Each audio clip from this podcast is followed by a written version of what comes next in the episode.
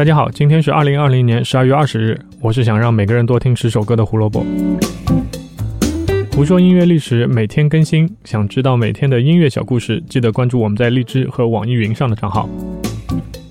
如果时常上 B 站，也可以搜索“胡说音乐历史”，还有“火球湖电台”。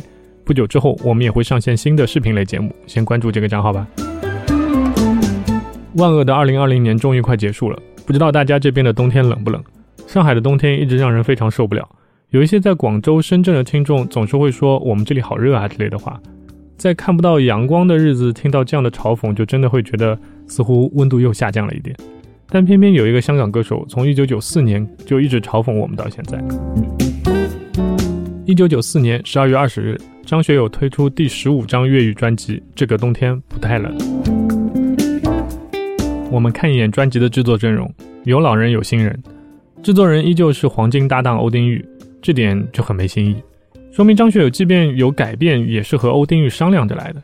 因为如果歌手希望的方向不是这个制作人擅长的，那换制作人是一件很稀疏平常的事情。这两个人能合作那么多年，一部分的原因是因为张学友相对来说风格比较固定，第二部分也是因为欧丁玉也会配合张学友去做一些新的尝试，比如这张专辑里面的《Merry Christmas I Love You》和《让你愉快》这两首歌，初看以为又是翻唱歌曲。因为作曲那一栏写的是日本人山田裕，事实上这是为了给新专辑增加一些新元素，特意从日本定制的两首歌。但这也不是这张专辑最大的卖点。要说这个冬天不太冷的最大卖点，当然是专辑同名歌曲的作曲人，也就是张学友自己。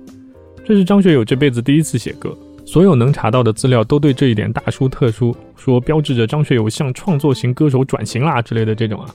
但是我觉得大家说话要凭良心，不是说张学友写的歌不好听，但是他写歌的数量，你把词曲分开计算，加在一起，可能还不及他出的专辑多，这怎么能叫创作型歌手呢？你最多只能说张学友关注的方向从唱歌开始延伸到了更多的领域，包括作词作曲在内的一些音乐制作方面，这样还差不多。事实上也确实是如此。出完这张专辑后，张学友连续多年去美国学习流行音乐和音乐剧的表演。我们之前提到过他和郑中基的合作，就是在美国学习的那段时间，持久认真的学习确实会有好的收获，所以我们才会有一九九七年《雪狼湖》这部音乐剧。说起这张专辑，有件很有意思的事情，当时有很多人兴冲冲去买了这个冬天不太冷，回家一听，不对啊，这怎么有杂音呢？是不是买了次品？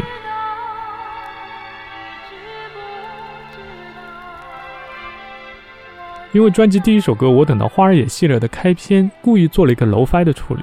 所以这让很多人有了一个错觉，直到张学友的声音出来，大家才确认说：“哦，我好像没有买错。”那开篇唱着“我等到花儿也谢了”的女生，有没有人感兴趣？她到底是谁呢？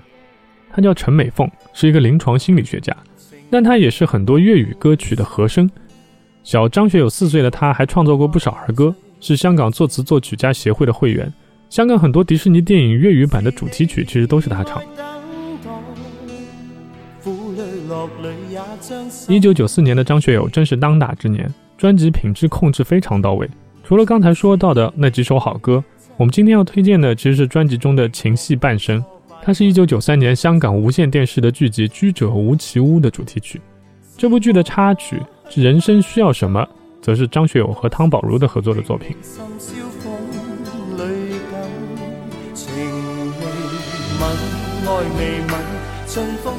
另外，这张专辑里面的一首歌《幻想》，百度百科里我也不知道是谁写的，说是欧丁玉请了美国作曲家来谱的曲，不知道是哪里来的八卦新闻。这首歌的作曲人是铃木德，一个巴基斯坦裔的香港人。你硬要说成是美国人，是为了和张学友去美国求学联系在一起吗？这未免有些太扯淡了吧！一九九四年十二月二十日，张学友发行第十五张粤语专辑《这个冬天不太冷》。感谢收听今天的节目《胡说音乐历史》，音乐让每天更重要。明天本来要说林忆莲姐姐的专辑，但我还是想带大家去认识一位非常非常好的吉他手，所以明天千万不要错过我们的节目。明天见吧，拜拜前途漫长每位风雨共担。